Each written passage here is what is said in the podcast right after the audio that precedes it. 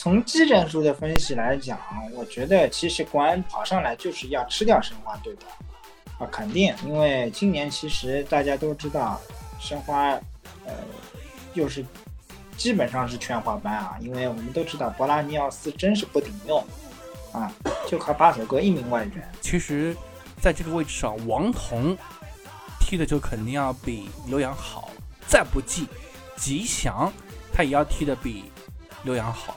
但是，郝伟主教练就是没有用这两个人啊。西曼这名球员的创造能力很强啊，呃，他能够他能够跟曼城踢成这样，能够在曼城的这个包围圈中，呃，能够去展现这样的实力，证明他肯定是具备这样的个人能力的。其实利物浦不能去第二个，去了第二个之后啊，整个中场创造力是降低了一个档次的，即便有现在的埃利奥特。还有很多创造力，但是是没有第二个的这个正场子，是远远不够的。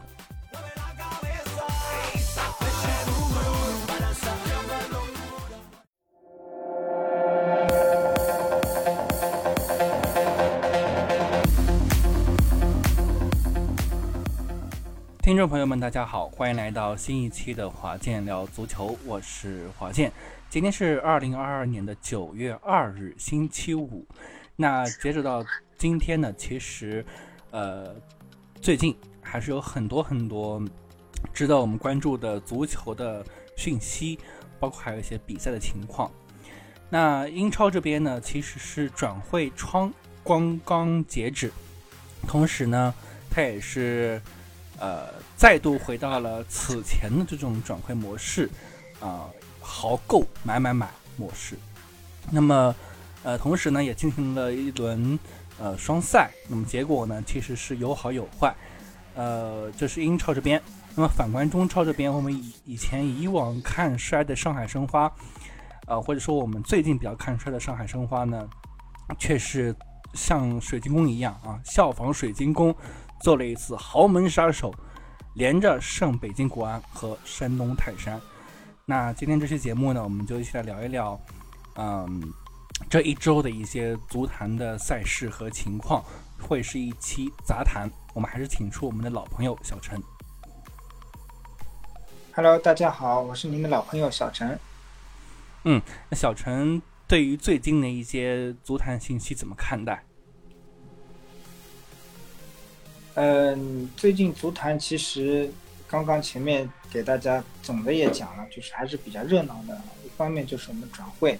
啊，转会的话，呃，包括其实国内足坛啊，我也有一些转会信息，嗯，啊，比如说像呃我们上海球迷比较熟知的这样的贺冠啊，加盟到了我们长春亚泰，啊，那么包括这个英超这边啊，C 罗我们也没走，是吧？还是留在了曼联，啊，没有连续二十个赛季达成参加欧冠的这样一个目标啊。那么，嗯，国内的赛事包括国外的一些联赛啊，本周其实都是一周双赛。那国内的赛事一周双赛呢，呃，主要是一些补赛。那么大家都知道，当时由于海口疫情的原因，所以说第十二轮的一些补赛啊，留到了本周来进行。所以呢，对于呃部分球队而言吧，其实本周确实是一周双赛。嗯。我们还是来说说国内吧。我们从国内说起，来说说国外啊。呃，其实我跟小陈在线下聊的时候啊，我们都一致认为说，今年的联赛已经没有悬念了，就等待着这个、这个、这个九月十四号，山东泰山和武汉三镇的这个致命一击一击了。哎，结果没想到，就悬念突然之间有了，申花连克两强豪门。那当然，国安今年可以说是称不上名义上的豪门了，但是山东泰山绝对是豪门。呃，今年成绩其实总体上来说还是相当相当稳定的啊，但是在这个争冠道路上，这是当头一棒。小小陈作为 申花老球迷怎么看啊？呃，我们先说说国安这一场吧。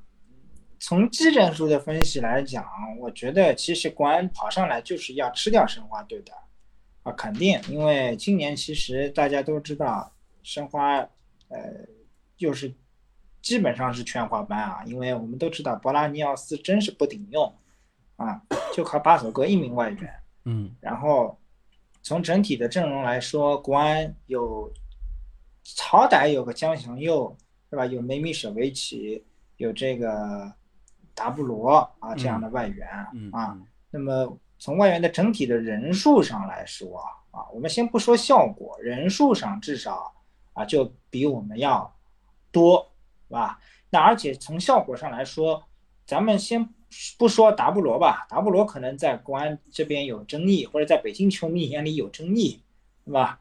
但是梅米舍维奇和姜祥佑的实力，我还是相对认可的。嗯嗯啊，呃，但是那场球。恰恰江翔又是被吴金贵所抑制住了，就是说他的整体的传中质量非常的低。那么一旦传中质量没有的话，前面你摆一个张玉宁，张玉宁其实跟达布罗的整个作用其实是差不多的，两个人反而还会跑重了，那么反而起不到一加一大于二的这样一个效果。所以从战术层面来说，吴金贵完全是抑制住北北京国安。啊，他把北京国安所打所要打的这些套路分析的很透彻，啊，那么在这一点上，代理主教练这个隋东亮就没有做到这个分析整个申花的整个进攻性。那么申花，而且这一次这个比赛，我们可以强调的就是快，其实他抓反击，啊，其实他也知道的，就是猜到你赛前肯定是你是控球的，我如果跟你玩控球，我肯定是玩不过你的。那么我就抓你反击，啊，这个是打北京这一场，啊，我看到一篇文章写的就是我们两个进球都是用了六秒时间来完成，这篇文章可能华健也看到过，对，没错，啊，六秒完成两次反击，那后面一场打山东这一场呢，我也没有，我其实这场我是没想到的，就与其说打国安，我能够想到说申花。在有球迷的加持之下、助力之下，而且今年于汉超应该来说是没有踢过球，应该体能是没有问题，还能有所遐想想象空间的话，踢山东我是真的，嗯嗯没有敢想，嗯，因为从上半场的走势来看，山东再怎么，呃，我们讲懒散也好，漫不经心也好，他也把申花该防的给遏制住了。而且那天巴索戈也没打，完全靠于汉超一条腿走路，嗯，那么也该遏制的都遏制住了。那么，呃，其实也很，呃，奇怪啊，足球有的时候就是这么奇怪，就是当你漫不经心，当你这个，呃，就是说整体已经松下来的时候啊，这就是一种抑制与反抑制的游戏。足球有的时候真的就是抑制与反抑制的游戏。呃，我还特意去对比了山东当地媒体的一些解说啊。第二天早上我起来我去看，哎，他们就很奇怪，他觉得你刘洋为什么要碰张璐这一下呢？这一下没有任何必要啊！你张璐就是往角球区在那带啊，虽然是在罚球区里，但是你为什么要去碰他呢？那后面那个球就更不可思议了，就就就感觉没人在防。啊，没有防后套的于汉超。那第一，所以我我我听到的第一个，因为那天背景声是没有球迷的，我听到的第一个球刘洋犯规，我就听到大雷在你脑子里在想什么。所以这这个球其实真的，我我觉得是这这确实是刘洋犯了这么个错误。但但是咱们要知道，你一旦连续短时间内丢两个球以后，其实那时候的这个。恒大呃，真实获得这个能啊，泰山啊，嗯，他其实就像我们人一样，他的身体已经松掉了，就他的人热身他已经冷，是人已经冷下来了，你怎么再让他一下子热起来呢？很困难，因为他只想呃散步式的踢法，一比零主义争掉以后，我现在在星期天的比赛，嗯，所以这场球我我觉得是山东队来说，真的是自己拉胯了。嗯，倒不是说申花踢的有多么好。嗯，呃，其实我有两个疑问啊，我不知道小陈怎么去看。第一个疑问是，他们其实外援很整齐，除了这个贾德松还在伤愈的过程中以外，那费莱尼呀，这个孙准浩啊，包括这个呃那个那个那个他们的这个现在很火热的这个克雷桑啊，克雷桑，其实状态都是非常好，但是郝伟主教练就是没有上他们。就是你说你不上费莱尼作为一个后手，其实我觉得能理解，对吧？但是有一个如此如此好的、有有有钻进的克雷桑不上，是让我没有办法理解的。这是第一个，而且那个点上他排的是一个无锋阵，就连郭田雨都没有在上半场上来，就是反而是拿一个偏中场进攻的莫伊塞斯放到了锋线上。这个事情是让我感觉到不可思议的。那么第二个点是，呃，在赛后发布会的时候，郝伟主教练说啊，说我们这个左后卫是缺人的。那么事实上来说，真的缺人吗？呃，我觉得不然。呃，其实在这个位置上，王彤踢的就肯定要比刘洋好。再不济，吉祥他也要踢的比刘洋好。但是郝伟。主教练就是没有用这两个人，对，而且你再怎么样，你即便用了用了他们，你还有李海龙，怎么客串一下？总归难得一场踢申花，我觉得李海龙应该客串客串没问题。申花这个右边路，咱们上一场知道张路本身也没什么进攻力的，对吧？而且徐有刚，即便真的是申花首发派徐有刚，也也未必能扛得过李海龙，所以。我始终觉得，就是说，嗯，我们可能唯独就左边，我们可能就左边前卫对着人家的右后卫有点优势，其他任何没有任何优势。说说的难听点，今天的阵容，所以说，呃，从整个比赛来看，所以就此问题，我那天也去呃看了山东媒体，他们说克雷桑和这个费兰尼多多少少还腿上腿部上有一点伤，那郝伟想要保护他。所以呢，没有说要给他首发，只只对，只想让他以最小的代价去拿下这场比赛。但是，嗯，你后面到最后不还是上了吗？那就证明你这个，那你既既然你能上，那我就觉得你就应该开头就上，索性就是五十分钟，你或许你也就打卡下班了，你也就养后面你也就养腿伤了。你何必要冒这个风险？说我到最后去搏这个三十分钟呢？嗯，呃，而且就是说，现在这个情况对于山东是很不利的。呃，武汉长三镇少赛一轮，差四分。那如果他这一轮打打亚太，那基本上百分之百分之七十是要赢的。亚太连荣成都输了，就是这已经其实我认为是输的没底线了。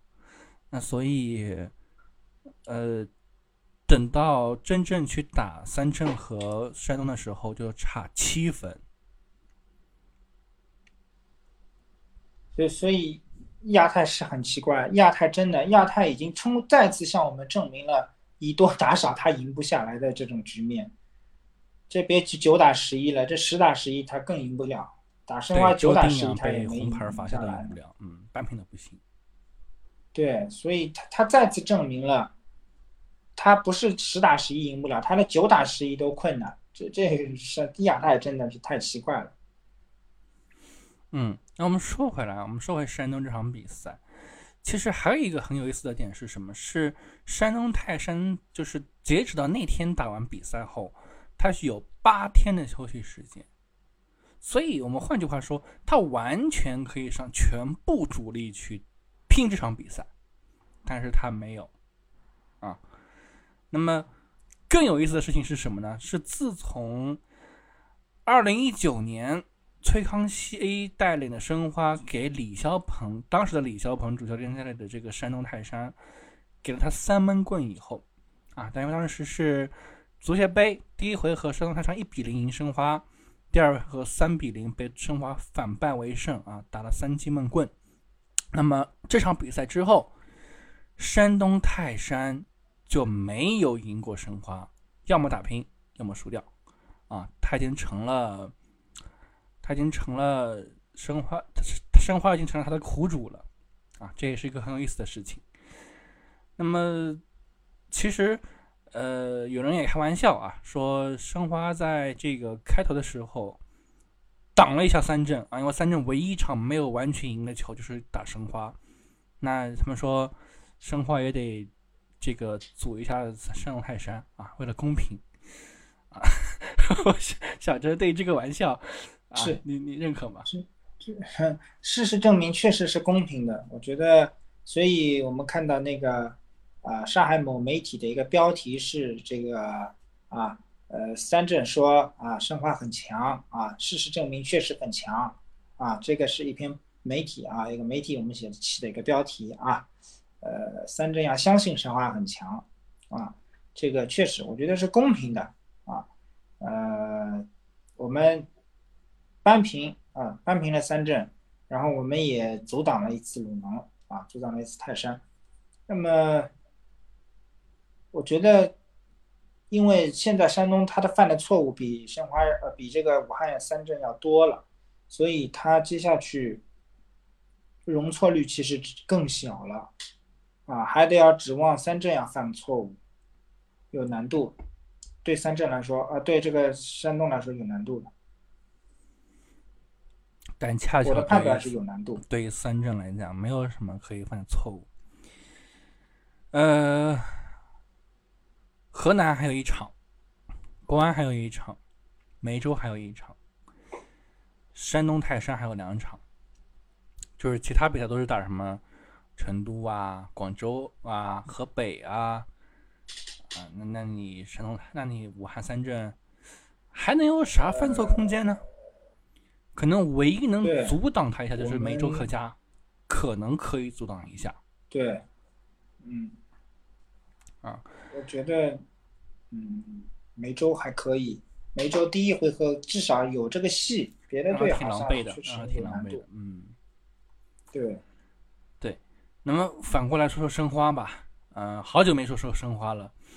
申花这种精神好像打出来了。今年的这种精神状态，好像和往年来比，要好太多太多。前两年我们申花可能人员更好的时候。到了这个阶段，七八九三个月的这个阶段，永远是一个无解的阶段，就是开始连败的阶段。哎，但是今年确实好像没怎么输，没怎么输。其实，呃，球迷朋友嘛，我觉得也应该这么想。其实申花适合打强队。就是你看前前前段时间我们没有碰国安和鲁能之前，我们打荣城啊，打什么我们也没拿下来，对吧？打平，嗯，我觉得申花适合打强队，因为我们这个防守反击确实是我们有我们的特点。那如果你说你你跟你的你的你跟成都这样的对打，人家也摆大巴，你让我们去控球，其实也是我们不擅长的。所以我觉得。咱咱们现在这样打法，只有更好，就是我就我也我也放弃我的控球，我来打反击，哎，我觉得这样的战术反而更好。嗯，嗯，而且因为现在有很多伤病的情况出现嘛，所以大家其实整个精神气儿很团结。对，而且咱们真要比控球，咱们目前的阵容能控的能控得过谁呢？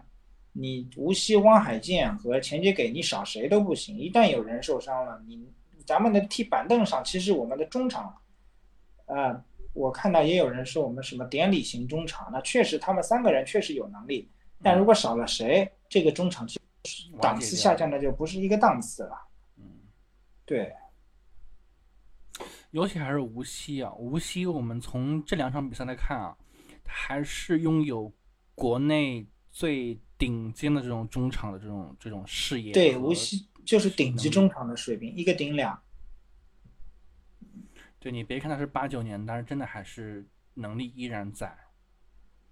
对我我我目前国内看来中场，没有人能够，没什么人能够跟无锡去去去比，确实是顶，确实是这个顶级顶级中场。这个我觉得说的大一点，也是中国足球后期还没有这样的人啊，真的也是挺悲哀的。嗯，嗯，申花呢就跟水晶宫一样，人来疯啊，办豪门。这个水晶宫也一样啊。只是水晶宫今年没有那么顺利啊，没有把曼城扳倒，因为曼城来了一个狂这个魔人布欧啊，哈兰德，没办法。如果哈兰德没来的话，其实可能当时的时候水晶宫又把曼城给扳倒了。啊，我们说回来，我们继续说中超。那中超申花给了我们惊喜啊，大连人惊喜就更大了啊。这个刚刚结束这一轮补赛，五比一先趴下了深圳。也间接的导致深圳的总教练李章洙下课，啊，嗯，我我我是觉得，你深圳输武汉三镇输五个，啊，能够理解，你输广州四个，已经有点不能理解了。大连人是一支刚刚买来外援的球队，其实磨合都没有磨合的情况下，又输五个。那其实就更不能理解了，嗯，所以我我其实不知道怎么去评论深圳这支队伍。那这个李章洙下课了，现在是张孝瑞去带了一主教练。嗯，小陈觉得这个东西或者说这个这个局面，张孝瑞能改变吗？呃，其实张肖瑞。两两三轮前就来了，在广州那一轮我记得就已经到位了。嗯，对。其实李章洙走可能已已经是定好了，那时候，只是再给他一点机会和时间而已。下课是早晚的事儿，我感觉。深圳队发挥成这样，丢四个五个肯定是不正常的，里面是有问题的。至于什么问题，我觉得我们作为评论员不能不好在那儿说，没有也没必要去猜里面发生了什么，但肯定是出了问题了。啊，我觉得张孝瑞首先要做的就是把队员的心气儿给找回来，遏制住场场丢四五个球的这种，啊，这种这种困境要拖出来。就是说，我我觉得张孝瑞首先解决的不是技战术的问题，而是解决的是队员要把心搞在一块儿，要齐。啊，如果深圳队队员心齐的话，不用什么技战术，你就不可能丢五个四个。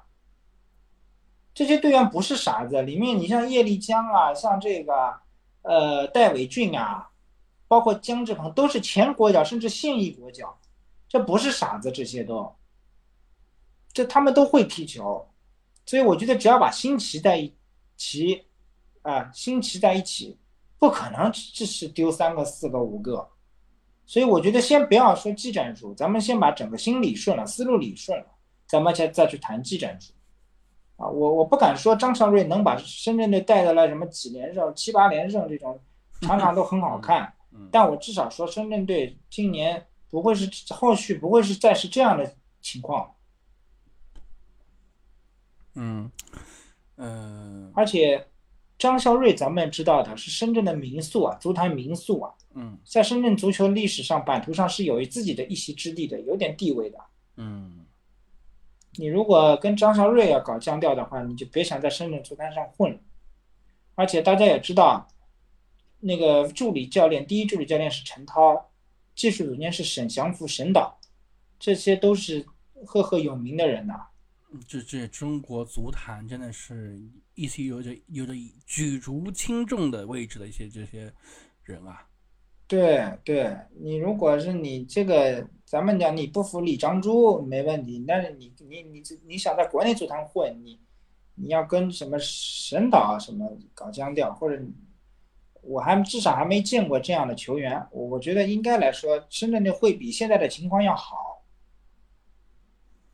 嗯，有很多人也说说深圳踢成这个样子。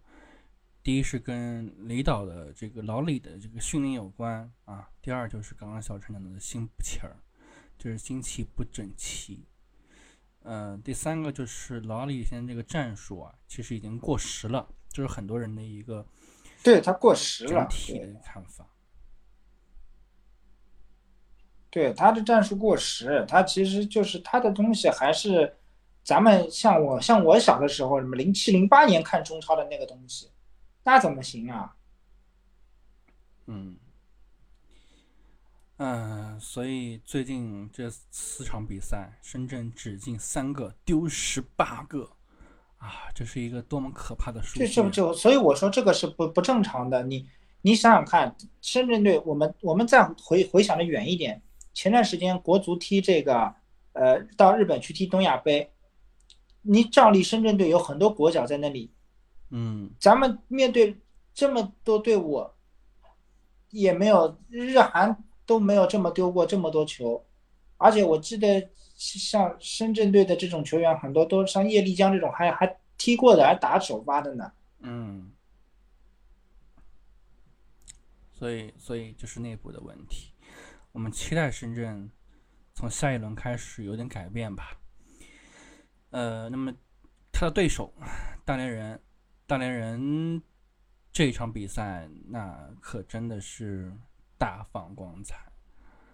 这个老将费玉居然梅开二度啊，然后另外的这个两位外援都也建功了，嗯，所以我我就说啊，大连人啊，你只要给谢辉指导一些好牌儿，也其实也不需要很好的牌儿，就是相对而言好点的牌儿，他就能够带这支队伍，他就能把中超带到一个嗯高度。对，费玉这名球员，我觉得真的，嗯，以前你想申花不要的球员啊，真的这名球员我印象还蛮深刻的。当时当年是包括像费玉啊、商颖啊，这些都是中超、中甲不要的球员，嗯，现现在居然在大连人队能够踢成这样嗯啊，不可思议！我觉得，嗯，我蛮期待申花去踢大连人的，啊，因为为什么这个大连人肯定是不会不会去去防的，他肯定是喜欢进攻的，嗯对。但这一套呢，就会很有可能会被吴指导给套套在吴指导的圈套里。如果这么踢的话，其实嗯吴指导他最怕的是你不动，他不怕你动，啊，你动了他反而好办。嗯，所以，嗯，大连人我觉得跟申花踢有意思了，这也是上海可能到到头来就是双方在玩反击，你也拉不住我，我也拉不住你，对，那有意思了这比赛。这这是上海两个主教练的对话，这也是应该讲可以讲是师徒之间的对话。对，对，我我特别期待这场比赛，而且就在大连踢，可能到时对吧？特别精彩，这个比赛有意思了。嗯所以，但是而且而且大连又有外援加入，啊、基本上是两周后啊。到时候如果去大连的话，还有球迷助阵，真的有意思这场球。是，呃，所以就反过来说，那天我在跟跟谁聊天，我忘了，跟小兵还是跟谁，我忘了。就是说，这个谢辉啊，谢指导去带上港，到带海港啊，这海港今年就不是个分数了，不是这个成绩了，就一定是飞起来了。啊，但是海港在莱科的带领下，今年就成绩特别差，十五场比赛进十五球，拿二十五分啊，连打沧州都打的差点被险些对方绝杀掉，啊，呃，我我会觉得，就是接下来吴磊回来了，吴磊回来之后呢，他能解决一部分问题，但是他不能解决本质问题。就是他的本质问题是什么？是莱科旗下的这支海港队，他没有一个创造机会的能力，或者说他创造的机会都嗯不不及时，或者说不到位啊。那那我觉得吴磊来了之后，你要靠吴磊来解决问题，这个事情难度太大了。就还是这个话，缺少了奥斯卡的海港，等级瞬间降两级。对，咱不能指望吴磊既当爹又当妈的啊！我觉得海港，如果今年联赛，我觉得其实咱们后面不看都不要紧的，对海港来说，就你看看足协杯吧，足协杯如果有点希望冲一冲就冲一冲，足协杯被淘汰的话，莱科其实可以准备嗯理理包了，其实卷铺盖了，没什么可说的，对。你今年你你现在你踢成这样，你这么多外援，你分数还不及申花的总分数联赛里，啊，这个我觉得太差了。嗯，而且他确实真的很固执。下一场要踢的是河南，河南这场比赛，小陈觉得还更有戏吗？这个比赛你你也是零比零已经很好了，你。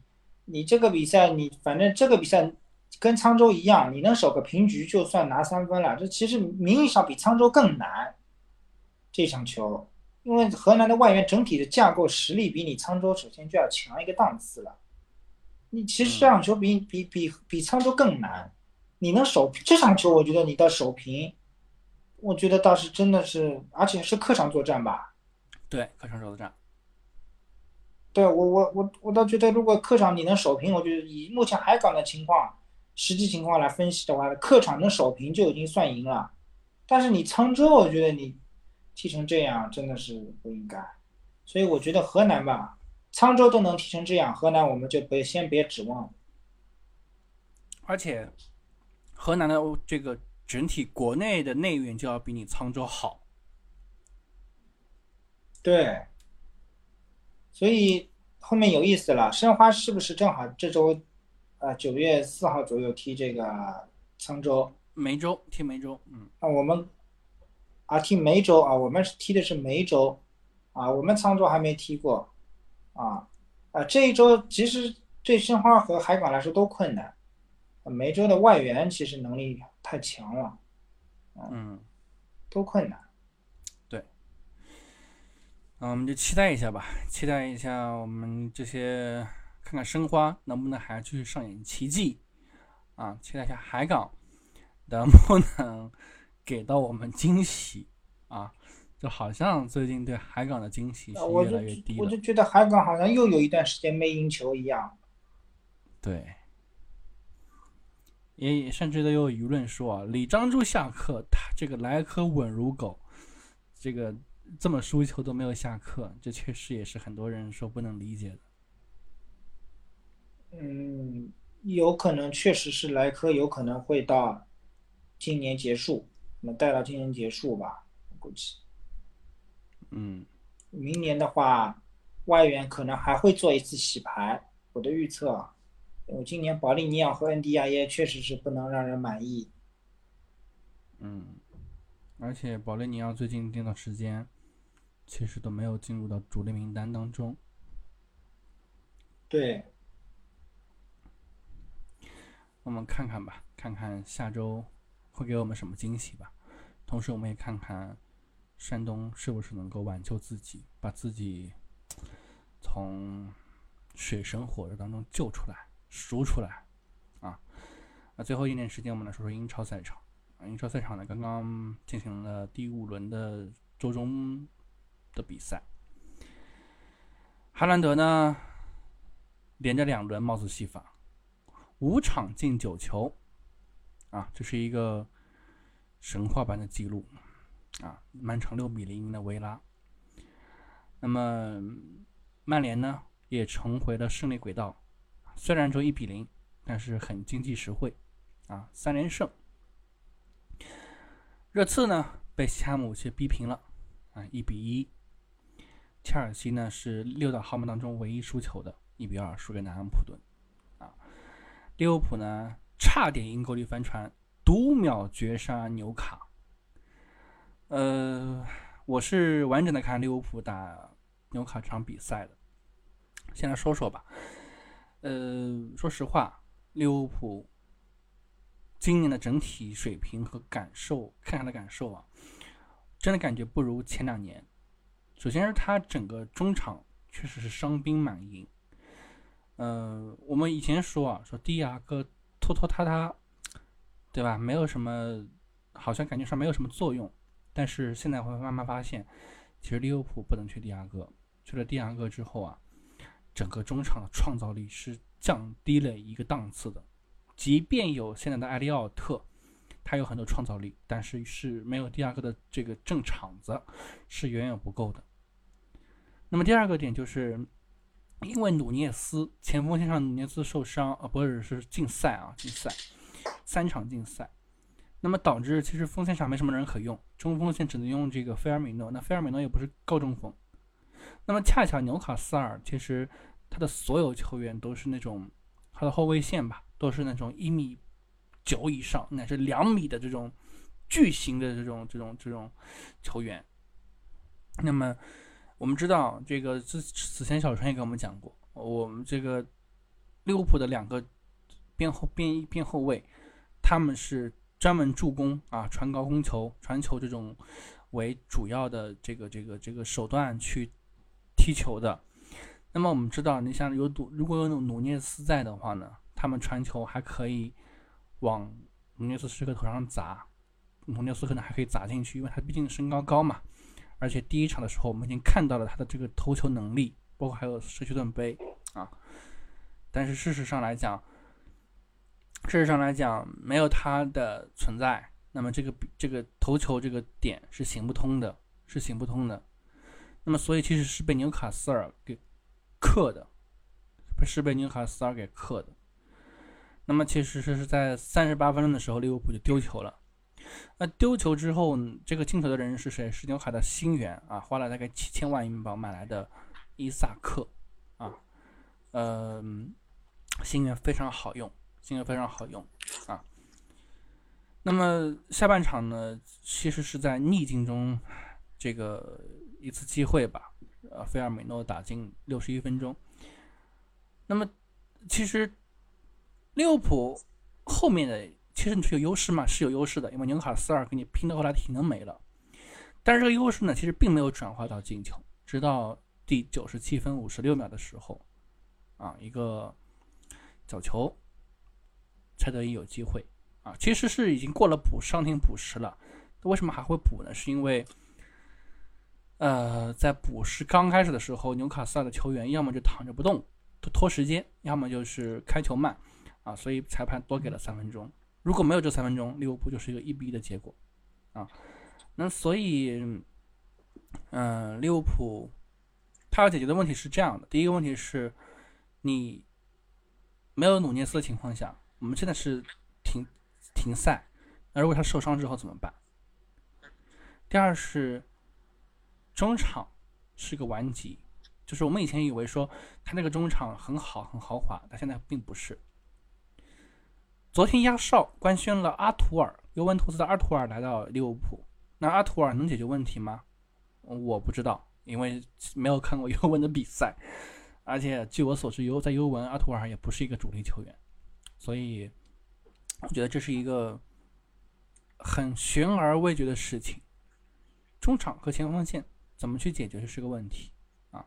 那后防线这个事情就不说了，因为有范戴克助阵，其实是不需要。太担心的啊，那么，嗯，可能如果一定要说的话，就说阿诺德这个位置该怎么办？如果你让阿诺德去防守，那利物浦的百分之五十的这个进攻就没了，所以这个是利物浦要考虑的问题。嗯，因为你要知道，就是纽卡斯尔这一场球，他没有吉瓦良斯，也没有圣马克辛曼。呃，小陈，我不知道你有没有看曼城，呃，这个这个纽卡打打打曼城这个比赛啊？其实那场比赛非常精彩，就是纽卡的三个进球，或者说他三比三这个三个三个进球，其实都是由这个马克辛曼去创造的。我我我不知道你你怎么去评价这个球员？呃，首先，嗯。这场球我事后看了一下这个这个这个相关的这些集锦啊，包括小的这些片段啊，嗯，其实从纽卡的整个角度来说，其实利物浦这场球是其实不好踢的，尤其前面我们提到了这个，这个马西曼这名球员的创造能力很强啊，呃，他能够他能够跟曼城踢成这样，能够在曼城的这个包围圈中，呃，能够去展现这样的实力，证明他肯定是具备这样的个人能力的，啊，所以说，嗯。这场比赛，我我我我倒觉得就是对利物浦来说，其实对好踢，而且从整体的阵容来看，利物浦损失了这么多中场以后啊，跟纽卡实际在中场以及在各个位置上的比拼来说，水平没有说我高出一大块，啊，就是说我原来的这种中场，我可能比你比你水平是看起来是高的，但是我在伤兵满营的情况下。我的球员水平平实际跟你是差不多的，那么这样的情况下，哎，就，我们就明显可以看得出，其实对纽卡来说就是出机会了。嗯，那接下来这场 T F 盾，你觉得有机会吗？努涅斯要复出了。呃，我觉得努涅斯的复出能解决一个一定的前锋线的问题啊。其实利物浦这几场。我们先去发现去看的话，前锋线是疲软的状态，啊，进球没有以前这么如麻了，啊，其实对利对利物浦来说其实是算疲软的，绝对，这个应该来说是不合格的一个状态。那我觉得努涅斯复出可以解决锋线上的一定的问题，而且也能给两个边后卫这个传中啊，呃，有有机会。去去去有高球可以去攻，而且打不开局面的情况下，可以以最直截了当的方式去解决问题，啊，那么对于整个中场来说，我觉得帮助不大，因为中场我们该损失的人，包括像蒂亚戈这种还是没有来，那对中场的帮助我觉得仍然有限，包括前面提到的尤文这个中场，我也没看过太多这个球员的这个录像啊，或者是比赛，所以对他也不是特别熟悉，呃，中场我觉得还是得。看着来，踢着看。嗯，呃，其实我一直想说，就是你打伯恩茅斯这场比赛零比九啊，九比零，他是不能作为你利物浦的问题的掩盖的，因为他是一支保级球队。其实这场九比零，我用一句话来总结，就意义不大。虐菜，你踢二十比零都没有太大意义。对，对。呃，所以今年利物浦这个开局是让人意外的，是让人意外的，啊，是真的让人意外的。因为我们当年不是当年，我们当时看水看这个社区盾杯的时候，发现利物浦和当年的这个打法是一样的，非常精彩。就是连曼城，就是都把哈兰德都限制住了，也没有什么机会。但是你看这个比赛，就发现现在就就真的不是差的，不是一点点一点半点。那可能，假如现在的利物浦再去踢一次曼城的话，这个曼城可以让他一点五个球，可能都还有机会。对，对，确实是。嗯，因为我们那天看，我不记不清是第四还是第五轮了，零比二落后的曼城追成四比二，就是人家已经虽然我们讲起不说，虽然我们说曼城的防守我们不去回避是很差。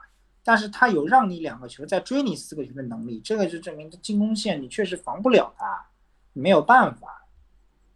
嗯，你一般的球队你是扛不住的。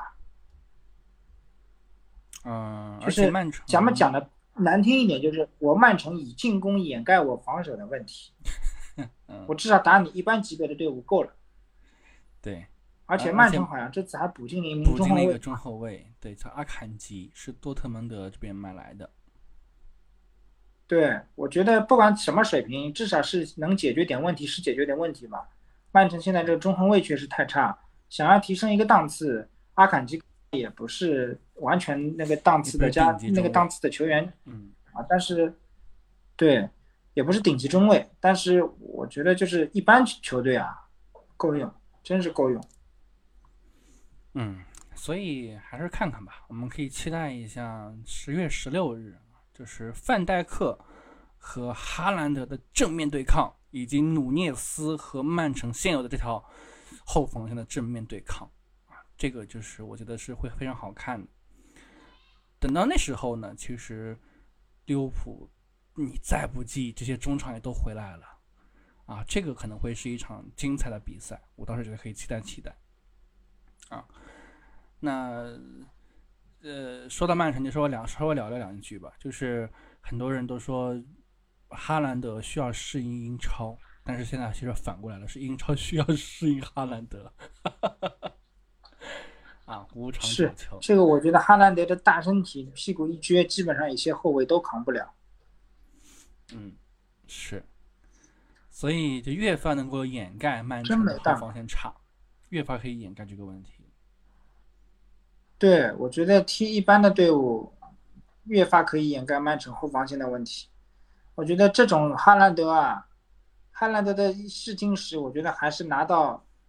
强队上或者欧冠赛场上去检验吧，一些中下游的队伍，我觉得是曼城。其实说难听点，松散一点也无所谓，就让你一个球也又又何妨？嗯，而且他们的新援这个小蜘蛛阿尔瓦雷斯也状态非常好啊，刚刚上场首秀，英超首秀梅开二度，所以他们的这个进攻线上。还是非常豪华的，包括贝尔纳多席尔瓦也不走了啊，所以这个就是曼城的资本。对他现在其实等于就一套高快结合的体系就就已经形成了。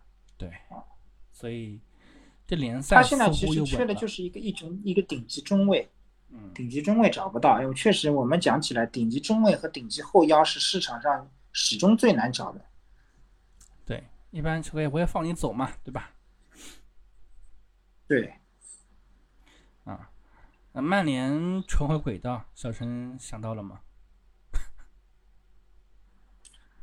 呃，曼联我倒觉得反而越踢越来劲儿了啊，嗯，越踢越来劲儿了，我没有，我也没有没有想到啊，一比零，而且瓦拉内和这个小后卫的这个组合啊，啊，瓦拉内和小后卫的组合反而越搭越默契。当年我们当时我们质疑瓦拉内的状态，哎，现在瓦拉内倒特别争气，啊，所以这个啊，这个还是要多用用皇马的球员，有道理的啊。那那 C 罗现在没有主力位置了，你觉得后面怎么办？因为 C 罗要踢世界杯嘛。我我我我我我我觉得 C 罗目前可能问题已经不再是，就是已经。就是他已经不太适合于现在滕哈赫的这个战术里，我觉得滕哈赫恐怕永远不会把他摆在主主力阵容里面，他上去可能起到的作用就是上去控控球、拖拖时间的。嗯，那对于他以后的，对于他以后的世界杯可能是有影响很大。对，最后一届世界杯嘛，啊，对他肯定有影响。我觉得。嗯，还是要想办法吧，争取尽量能够利用好现有的这点出场时间。我觉得不光是对他有影响，对整个葡萄牙都有影响，因为你毕竟这不是曼联嘛，你曼联还可以靠别的球员，你葡萄牙你对吧？还是要有有的时候还是得要依赖依赖他。是是，期待。C 罗能够斩快点斩获英超新赛季首球吧！现在上场上场的时间比较少啊，我们期待他能够快点迎来首球啊。那么这一期我们就差不多聊到这儿了啊。那么接下来一期呢，又会是一期重点的节目，因为接下来周末会有曼联和阿森纳的强强较量，又来到来到了这个时候了啊，非常精彩。那么同时呢，欧冠也将开打了。那么欧冠呢，就简单说一句吧，就是死亡之组，死亡之组是 C 组，拜仁、巴萨、国米，还有一个比尔斯比尔森胜利。啊，这个局这个这个组不好打。我自己来说，我可能会看好拜仁和巴萨一点。呃，小陈看好国米吗？或者国米有机会嘛？呃，国米机会有，但是国米在这个组，我只想说一句，就是你要有的机会，前提是你要把你的防守做到极致。你要比进攻你是没有优势的，千万不要比进攻，一定要把你的防守起家的东西做到极致。你防守做不好，你就不要去谈别的东西。嗯，我们期待着吧，期待着接下来下周开始的欧冠，也期待着后面的英超。那我们这期就到这儿，感谢各位的陪伴和收听，我们下期拜拜，拜拜。